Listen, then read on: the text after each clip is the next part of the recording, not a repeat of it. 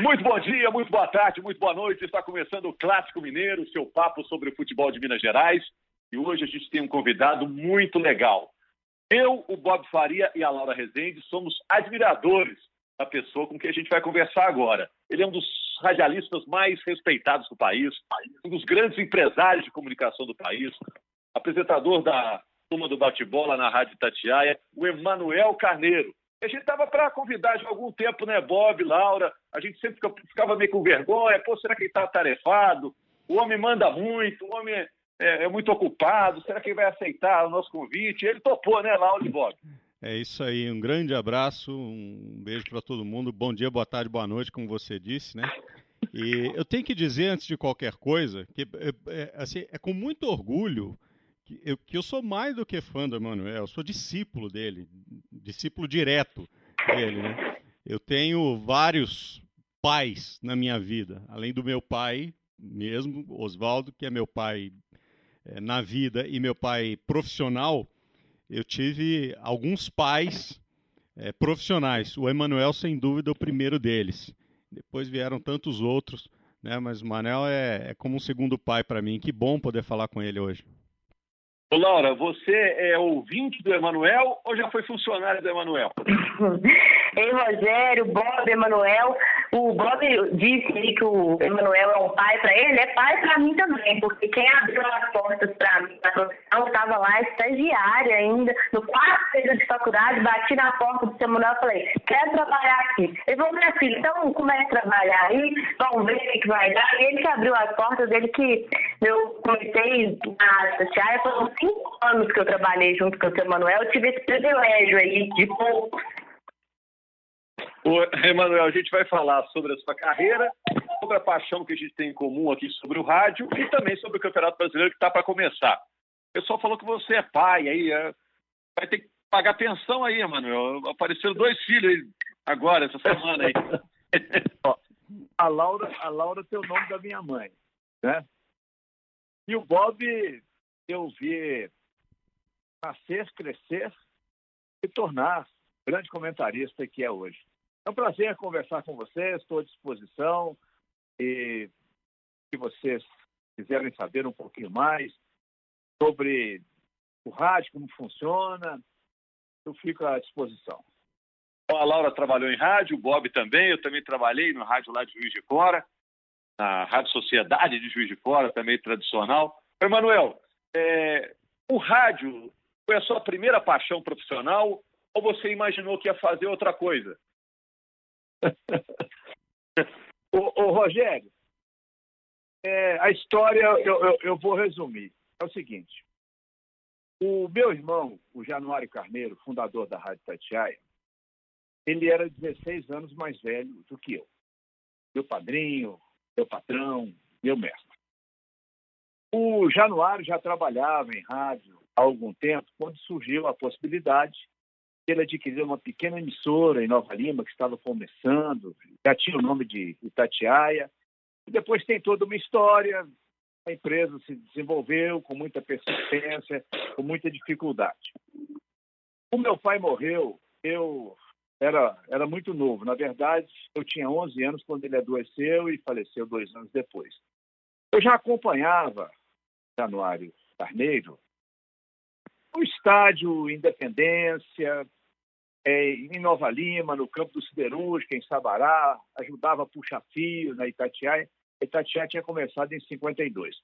Aí, eu, logo que meu pai morreu, o Januário me levou para trabalhar na Itatiaia.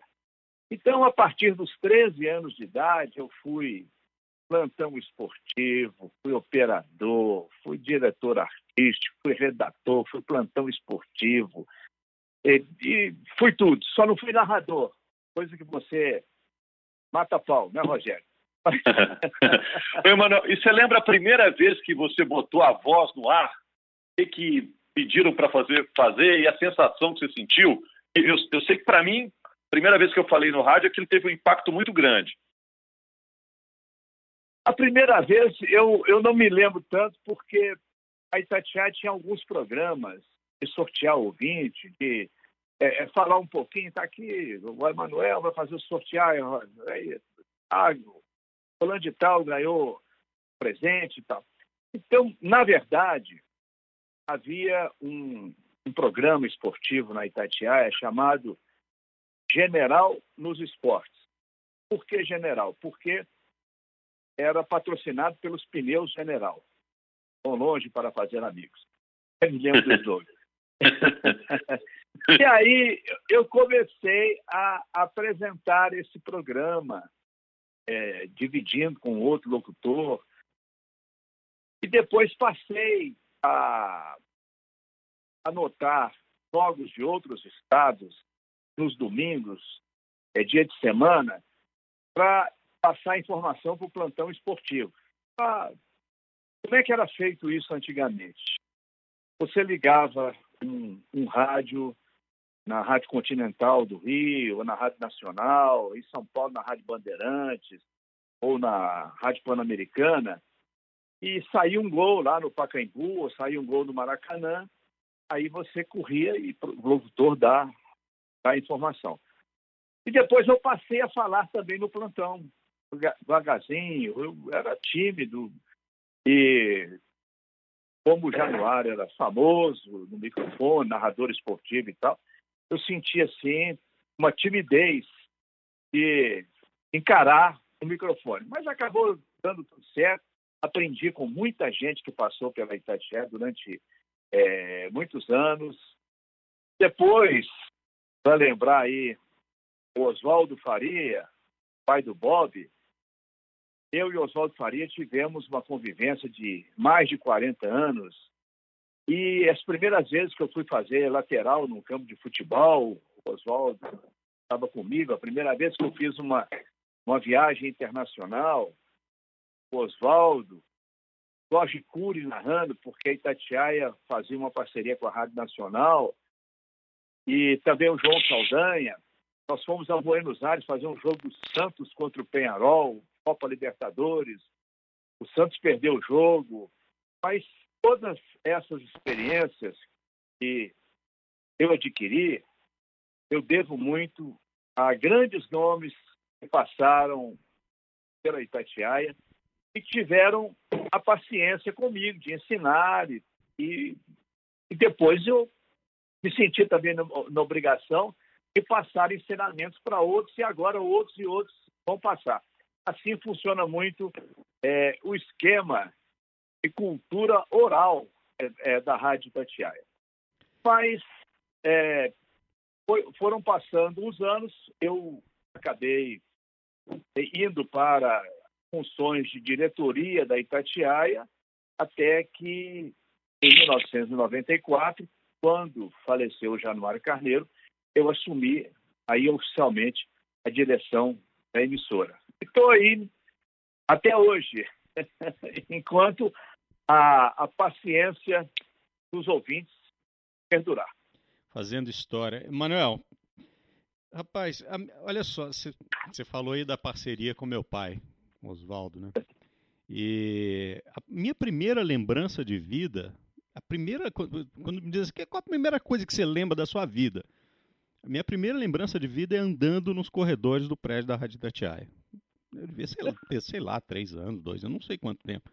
Mas me, me lembro que ele, ele me levava para lá e me soltava lá naquele prédio.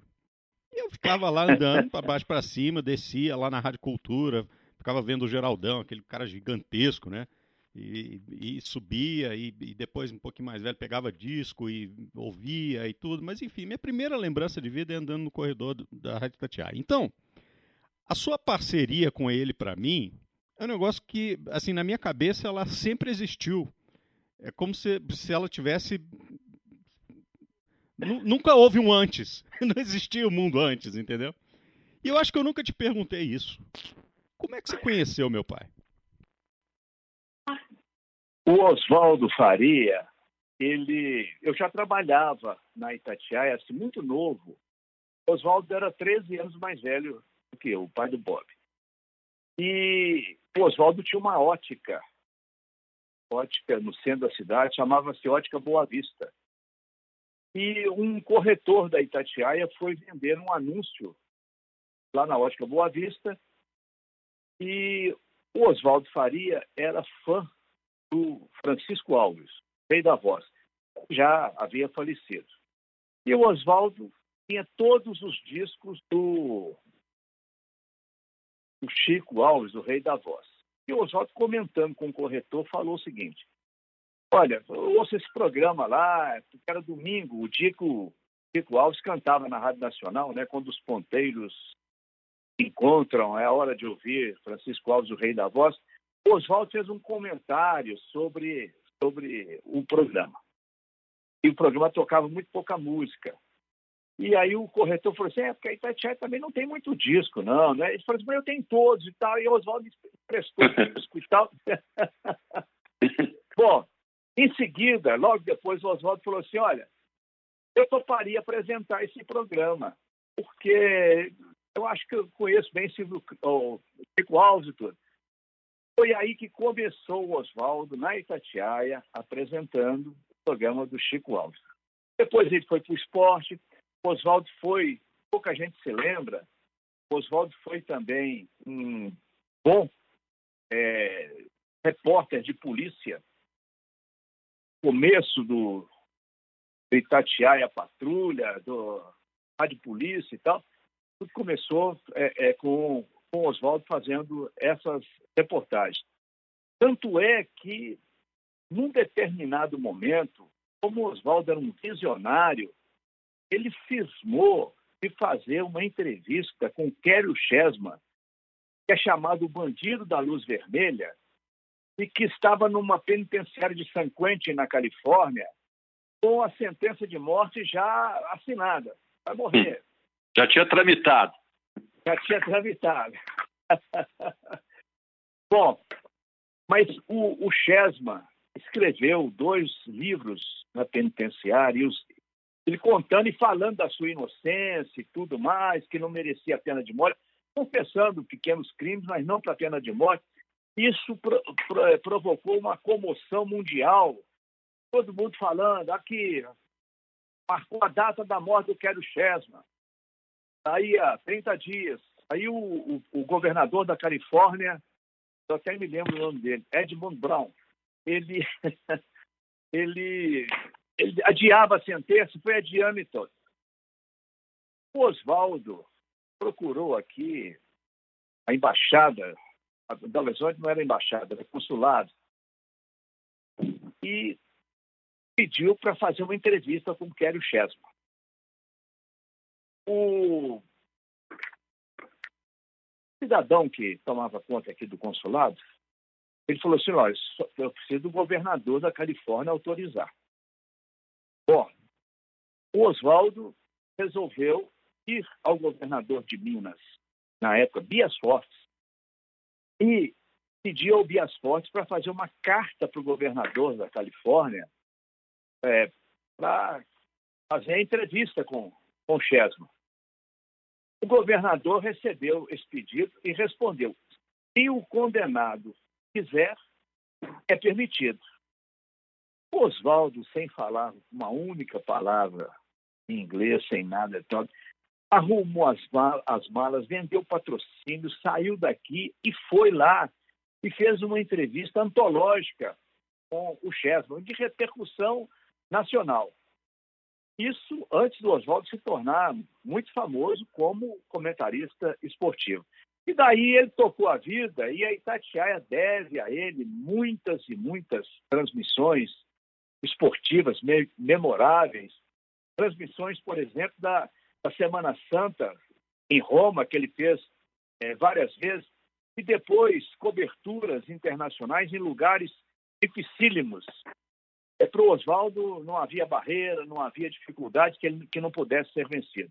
e com digo... ele nós fizemos e com ele nós fizemos Copas do Mundo, transmissões da República dos Camarões, da Indonésia, da Romênia, nos lugares que ninguém havia falado antes.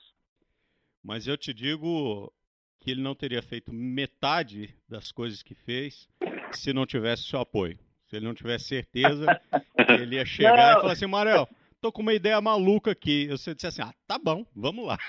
você. Agora, olha só. Ô, Laura, o que você quer saber mais da história do Emanuel com a Rádio Tatiaia que tem essa força tão grande. O mineiro sabe a força da Itatiaia. O, o, todo Exatamente. mundo que rádio sabe, né? Eu brinco que minhas primeiras lembranças também são seis horas da tarde, meu pai ligado na rádio, escutar um momento de oração e na sequência vem a vinheta da turma do bate-bola. Isso é uma das minhas primeiras lembranças que eu tenho de infância também. E eu queria saber do seu Manuel como que é estar frente do programa esportivo, como a turma do bate-bola, há tantos anos, comandado aí, líder de audiência no rádio. Como que é, Manuel, manter a turma do bate-bola por tanto tempo? Ô, Laura, rapidinho, rapidinho. Em 1966, veja quanto tempo, a seleção brasileira foi convocada para disputar o tricampeonato na Inglaterra. E a Itatiaia conseguiu um canal que depois ela dividiu com a Rádio Gaúcha de Porto Alegre e foi fazer uma transmissão de Copa do Mundo com Oswaldo Faria, Dirceu Pereira, J. Júnior e Fernando Sasso. Bom, todos falecidos. A seleção brasileira foi convocada pelo Vicente Fiola, que estava de volta ao comando da seleção. Ele convocou 44 jogadores e a seleção foi treinar em Teresópolis, no Rio de Janeiro. Eu é, estava casado de pouco fui fazer essa cobertura e fiquei no Rio um tempão. Subi a serra, desci a serra para fazer a, o noticiário da seleção brasileira. Bom, eu, assim, é, de olho de rádio, ficava ouvindo também as emissoras de rádio do Rio de Janeiro. E havia um programa numa rádio que não era assim, a das mais fortes do Rio de Janeiro. E o programa se chamava, um programa de esportes, às seis horas da tarde, a turma do bate-papo, comandada pelo Orlando Batista, também um famoso locutor esportivo. Ele reunia os repórteres às seis horas da tarde e cada um falava. Um falava do Vasco, do Flamengo, do Fluminense. E tinha um repórter também que fazia a cobertura é, da seleção brasileira. E esse programa dele tinha uma repercussão muito grande junto ao público, porque era um programa diferente. Na Itatiaia, o programa de esporte seis horas da tarde, chamava também Rádio Esporte, como o da, da parte da manhã, era lido por dois locutores. A tradição era essa, dois locutores. O redator fazia as notícias, dois locutores liam. E aí deu aquela luz e tal. Eu falei assim: olha, eu acho que um programa desse em Belo Horizonte, na Itatiaia, quando eu voltar, eu vou, vou sugerir, vou fazer lá esse programa. Bom, passou o tempo, a seleção brasileira embarcou pra, para a Inglaterra e eu voltei para Belo Horizonte e imediatamente a Itatiaia lançou esse programa. Mas antes de colocar no ar programa que eu estava pensando, era uma cópia do programa do Rio de Janeiro. Eu encontrei com Orlando Batista, da Rádio Mauá, num jogo no Maracanã, e falei assim, Orlando, ó, eu vou lançar esse programa lá em Belo Horizonte, nos moldes que você faz no Rio. Tem problema? Ele falou assim, não tem problema nenhum. Desde que você me prometa que não vai falar mal do Vasco da Gama no programa. ele, ele era vascaíno doente. Tanto é que o comentarista de esportes da Rádio Mauá era nada mais, nada menos do que o Ademir Menezes, fechado, ex-grande jogador é, do futebol brasileiro. Para não ficar tudo igual, eu, eu mudei de turma do bate-papo para turma do bate-bola. E fomos em frente. E esse programa ficou no ar. Ele, ele não tinha hoje, o que é hoje praticamente uma hora de duração, ele era meia hora, meia hora de duração. Antes havia um programa do Pinguim, que era um programa de futebol amador, e depois entrava a turma do bate-bola. E aí o programa é, deu certo, esse tipo de mesa redonda, de bate-papo e tudo, né? É, hoje é moda no futebol brasileiro. A televisão aproveitou muito isso, bancadas, né, as pessoas conversando, trocando ideias. Mas eu acho que é um programa um pouco irreverente, é, é descontraído e, assim, é, dá, dá para o torcedor e a torcedora um jeito de falar diferente dos programas esportivos normais. Agora, então, é, Emanuel. A ele, história ele, da turma do bate-bola. Ele, esse programa é para você o que o domingo é para o Silvio Santos. Porque faz, não é? Porque faz muito tempo que você não precisa apresentar programa. E você tem uma agenda absurda para tomar conta da rede Itatiaia inteira. Mesmo assim, você faz questão de 6 horas da tarde descer da sua sala, entrar no estúdio e fazer o programa. É, é, um, é, um, é um projeto pessoal seu, não é? Não, o, o Bob, olha, é, às vezes costuma chegar óbvio, e dar o, o programa, a turma do bate-bola, como mais ouvido da Rádio Tatiaia.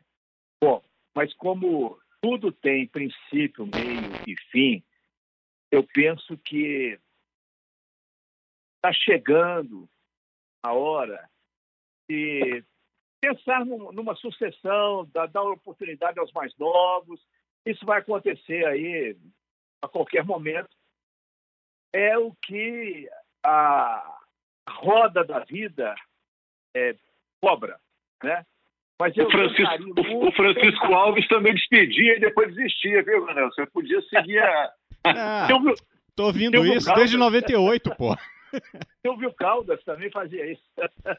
Não, mas é que, mas é que, é que hoje, por exemplo, eu já tenho funções na Rádio Tatiaia, emissoras de rádio no interior, uma rede, e a Itatiaia se tornou né, um, uma emissora que hoje está nos sites, nas plataformas todas de comunicação.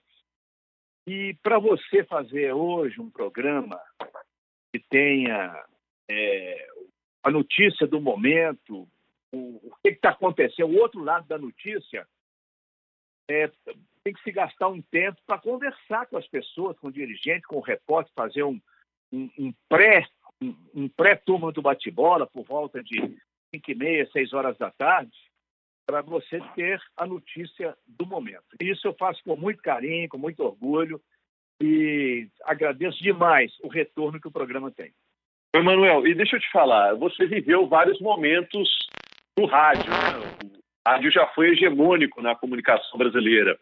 Hoje em dia a concorrência é grande, é, tem vários canais de TV, tem essa história dos podcasts, né? Eu continuo apaixonado pelo rádio. Meu projeto de conclusão de curso da faculdade lá atrás foi sobre rádio. E qual o futuro do rádio? O rádio vai ter sempre o seu lugar. Qual a importância do rádio? Ele vai ser regional? Ele vai ser esse rádio meio à la carte? É o rádio dos podcasts? O que você imagina que será para o futuro? Eu estou perguntando a sua experiência como homem de comunicação. Olha, vocês devem conhecer, saber, existe um publicitário brasileiro muito famoso chamado Nizango Anais. Ele já não está muito mais na publicidade, ele está hoje morando até no exterior. Mas uma vez perguntaram ao Nizango Anais se é, a internet ia matar o rádio. E ele falou assim: não, absolutamente não.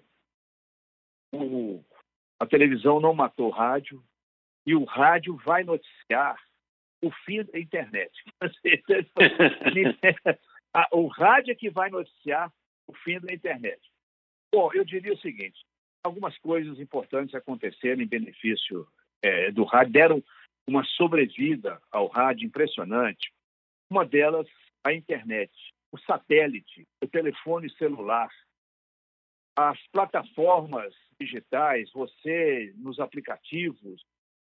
Existe hoje um leque enorme da pessoa poder ouvir o conteúdo de uma emissora de rádio sem estar com o radinho na mão, sem estar com, com o radinho no ouvido. Eu, eu costumo observar que, por exemplo, num estádio de futebol hoje, raramente você vê um torcedor entrar com um radinho de pilha, passar pela, pela bilheteria do estádio. Quando é um jogo noturno, às vezes, você vê um, Mineirão ou Maracanã, com aquelas luzinhas de internet, as pessoas estão ouvindo e acompanhando transmissões esportivas nos estádios com o radinho, o radinho ligado. O celular. Radinho, radinho que eu diria o seguinte, no celular. Então, isso foram coisas importantes que aconteceram na, na história, na vida do rádio. O rádio hoje é prestação de serviço. O que vale muito hoje, Bob, Sério, Laura, é o conteúdo. Ter o conteúdo, ter a, a informação, ter a transmissão esportiva, tudo assim, é, dando informação em primeira mão, acompanhando, dá um trabalho muito grande, tem que ter um investimento muito grande para que você é, não perca os seus espaços. Tem que ficar atento para que você não pode pegar, eu falo sempre com o pessoal da Itatiaia, pegar um jornal no dia seguinte e olhar uma notícia que você não deu, você é, foi furado, e isso incomoda. Por isso é que nós vamos, tempos normais, duas vezes por dia, de manhã e de tarde, na Toca da Raposa, no CT do América, no CT do Atlético, temos repórteres na CBF, na Federação Mineira, temos correspondentes internacionais acompanhando lá o futebol europeu, a pandemia. Isso é um investimento necessário, obrigatório.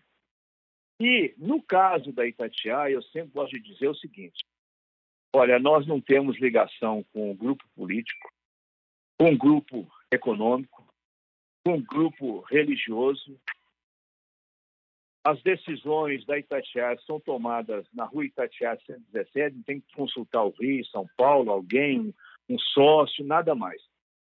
Isso tem um lado bom, pode ser que haja uma dificuldade maior por você não ter uma uma retaguarda financeira, mas para Itatiaia, infelizmente, pobre, não tem Rubens Menin, não, viu?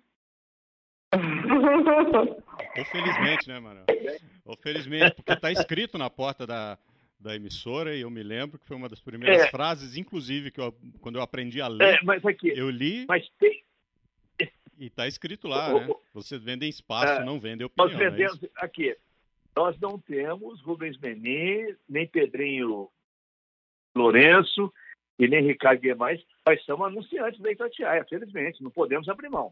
Porque a Itatiaia, como é que é? Vende espaço, mas não Nós vende vendemos opinião, espaço, mas não vendemos opinião. Está na porta da Rádio Itatiaia. Lá, foi uma das primeiras é, é frases que eu, que eu aprendi a ler. Agora, Emanuel. É, é, a nossa certidão de batismo. É isso aí. É, agora, Laura, Bob, é, deixa eu emendar não uma pergunta. opinião, mas é. Não vende opinião, mas aproveita que está dando de graça, pede para ele opinar sobre tudo aí. Não, claro. Só, só, só tem mais uma, uma, dúvida ainda sobre, sobre carreira, porque, enfim, é um, é um modelo de carreira para todos nós sempre.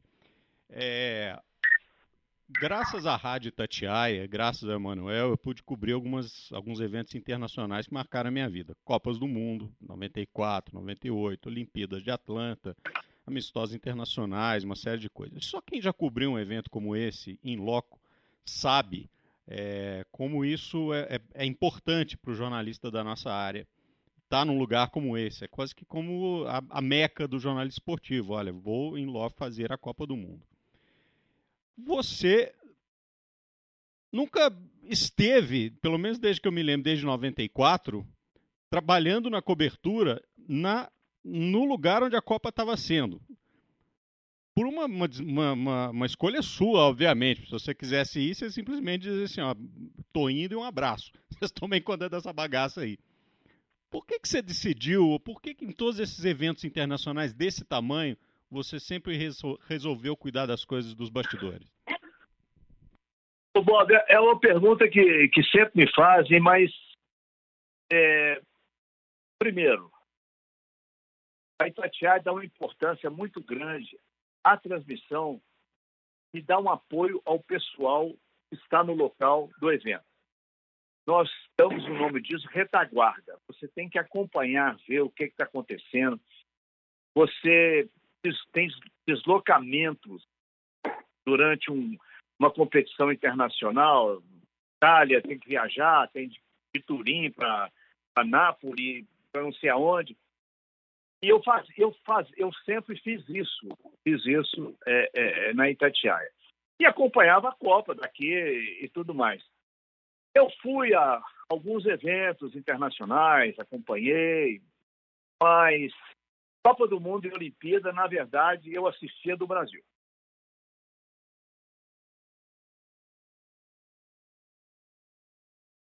Caiu, não, caiu. Emanuel. Ah. Beleza. Emanuel, e, e a, a, Laura ia perguntar, Laura? Vou perguntar uma coisa, Emanuel. Nessa carreira gigantesca que o senhor tem, tem alguma coisa que o senhor não tenha feito, que você tem uma frustração de falar, eu queria ter feito isso, eu queria ter feito aquilo? Alguma coisa assim que ainda ressoa aí no seu coração? Ô, ô Laura, não, você não consegue tudo que você imagina, que você sonha, mas a Itatiaia foi muito além do que foi pensado pelo Januário Carneiro e também por mim. Ela, ela superou toda a expectativa de se tornar uma emissora que tivesse uma abrangência maior, porque antes você ficava limitado ao som do AM o som do AM ia a 200 quilômetros de Belo Horizonte e à noite ia mais longe. Mas depois nós fizemos o casamento do AM com a FM, vieram as novidades de internet. É uma alegria muito grande, até hoje eu sinto isso, que você está apresentando um programa de Belo Horizonte está sendo ouvido no Japão, na Indonésia, na Austrália, nos Estados Unidos. E o retorno vem, as, pessoas se manifestam. E aí você, você que acompanhou como, como eu acompanhei, porque o Brasil era idade da pedra até os anos 70 em termos de comunicação. Você não tinha é, linhas telefônicas, que eram linhas físicas, para transmitir, por exemplo, um jogo de Divinópolis. É, era uma dificuldade muito grande acompanhar. Fazer uma Semana Santa em Ouro Preto era uma epopeia. E hoje tudo chega com um som digital, você não percebe, como ouvinte, uma diferença de som entre, por exemplo, eu estar falando do estúdio da Itatiaia que o Marcelo Beckler está dando uma informação de Barcelona sobre a pandemia, sobre um clássico Barcelona e Real Madrid. Isso até em alguns momentos assusta. Isso assusta. Por isso é que o rádio teve um ganho muito grande com as novidades que chegaram. Emanuel, nessa parte final do papo, que a gente também não quer abusar, que a gente sabe que você está cheio de tarefas aí, é, falando sobre futebol, como você acompanha o que o futebol mineiro é hoje do que ele foi lá no seu início como profissional de comunicação? Ganhamos relevância? Estamos perdendo relevância? O que, você avalia? O, o Bob. É Bob ou o Rogério? Rogério. Rogério, fala. Quando eu comecei a frequentar, por exemplo, jogos importantes no Independência, vou te dar um exemplo. É, o Atlético estava ganhando um jogo. Ah, faltava 10 minutos para o jogo terminar. Tinha torcedores do Atlético. Um, deles chamava Sempre, um, nome famosíssimo, chamado Sempre. Era torcedor do Atlético e tal. Sempre, sempre, sempre. Eles, eles saíam ali da, do Independência, passando pela arquibancada onde ficava a torcida atleticana, com a bandeira do Atlético e os torcedores jogando dinheiro para ajudar o bicho dos jogadores. Né? O, o Cruzeiro se concentrava num hotel na, na, na, vida, na Avenida Pedro II, que passava, na época o Rio, passava um, um rio ali na Pedro II. O futebol era, era muito pobre em Minas Gerais. O Jabaquara vinha em Belo Horizonte, o Canto do Rio, às vezes fazia amistoso aqui, Olaria, Madureira. É, o Atlético concentrava o seu jogador debaixo da arquibancada do estádio Antônio Carlos. E tem uma história interessante, e me foi contada quando ele estava vivo ainda, o Amauri de Castro, que foi um grande médio volante do futebol mineiro, o Cruzeiro é, resolveu, resolveu e tomou iniciativa e fez a sua sede social no Barro Preto. E botou na sede social do Barro Preto, em cima, a concentração dos jogadores. E quando tinha baile, quando tinha baile na sede social do Cruzeiro, joga... sábado para domingo, que era o dia do jogo, os jogadores dormiam mais tarde, porque o barulho tirava o sono dos jogadores. Isso aconteceu assim dezenas de vezes, né? era uma pobreza muito grande o futebol mineiro. Mas depois tudo mudou, houve grandes dirigentes em outras épocas, a imprensa ajudou muito também, houve a construção do Mineirão, e foi um, uma obra que se deve muito ao Gil César Moreira de Abreu, o Oswaldo Faria, vou repetir aqui, o Oswaldo Faria também, ele abraçou a cidade do Mineirão, ele ficou maluco com esse negócio de construir estádio. E ia com Gil César no governo, não sei o quê, liberar verba da loteria. Agora, né, depois de tudo isso que o futebol mineiro conquistou, eu diria que nós não estamos numa boa fase. O momento, o momento é de reconstrução do Atlético e do Cruzeiro. E o América, todo mundo torce para que o América se torne também tão forte quanto o Atlético e o Cruzeiro. Estamos falando em termos financeiros. As dívidas que o Atlético e o Cruzeiro é, criaram, elas são, no momento, quase que impagáveis. É, tem que haver um, um fato novo, uma mágica qualquer, para que haja o ressurgimento da, da, do equilíbrio financeiro. Porque você devendo 800 milhões de reais, como deve o Cruzeiro, 700 e pouco, como deve o Atlético, só rolar essa dívida custa 50, 60 milhões de reais por ano que o clube poderia estar aplicando em contratação de jogadores. No determinado momento, perdemos o juízo. Eu fiz até um comentário no site da Itatiaia.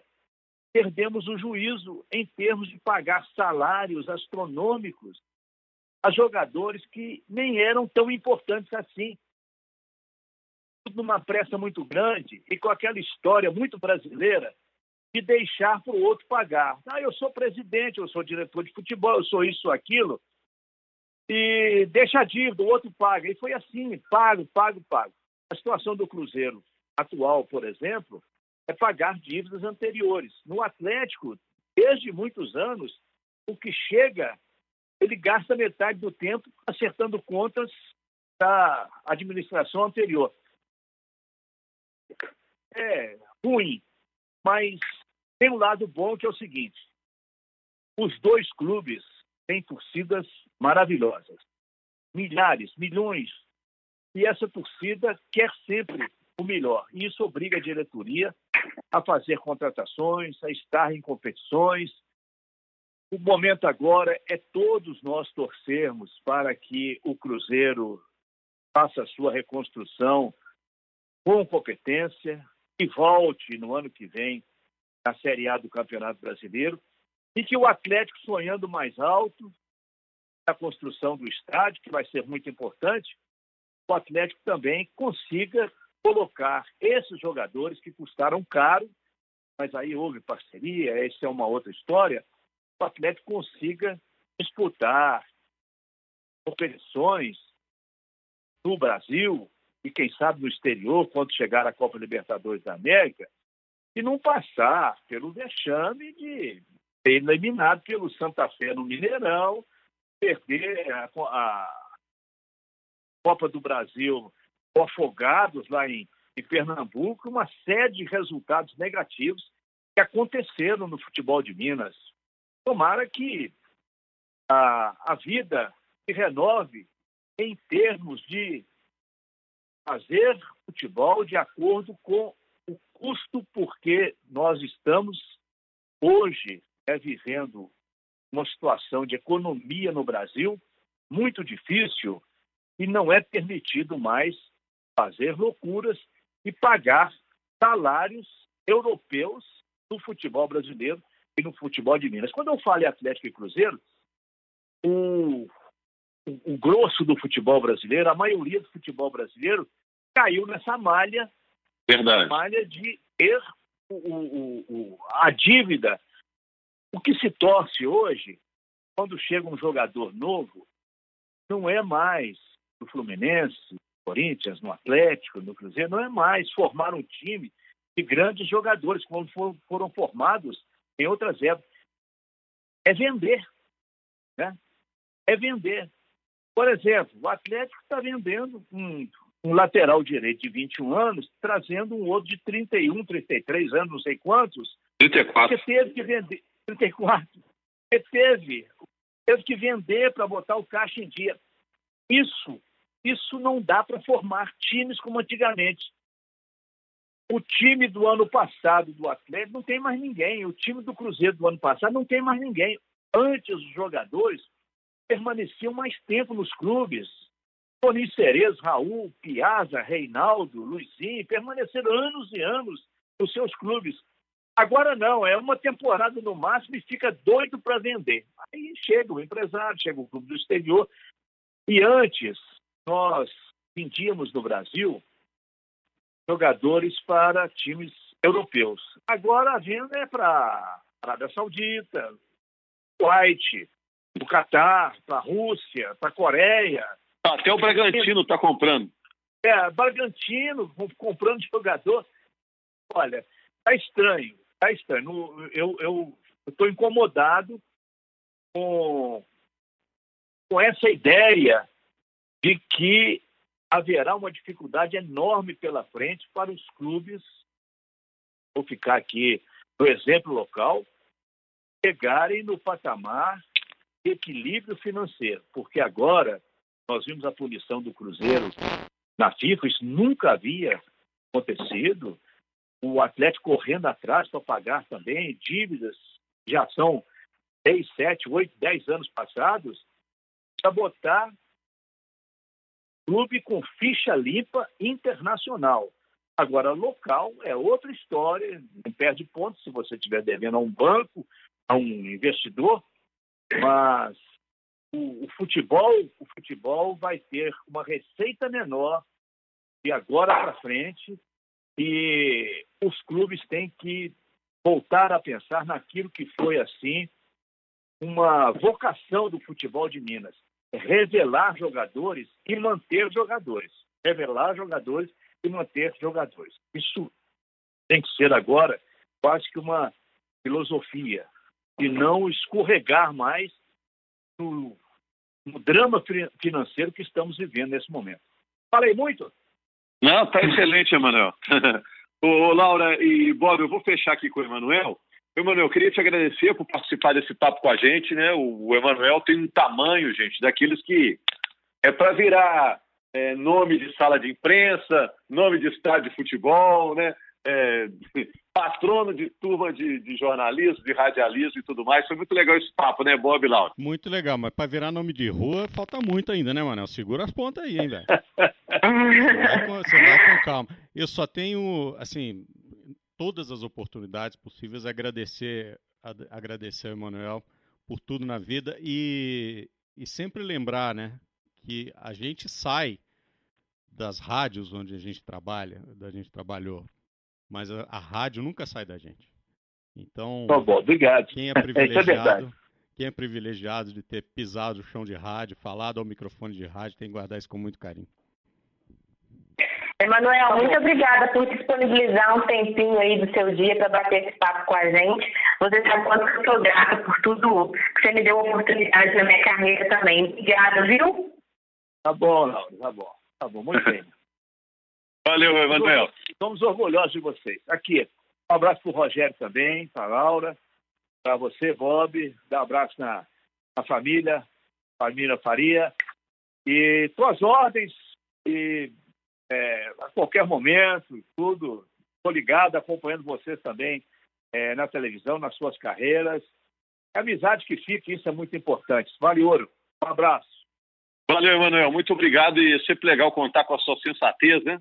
A gente sempre está despejando informação e chega o Emanuel com a voz sensata e bota tudo no devido lugar, encaixa tudo direitinho.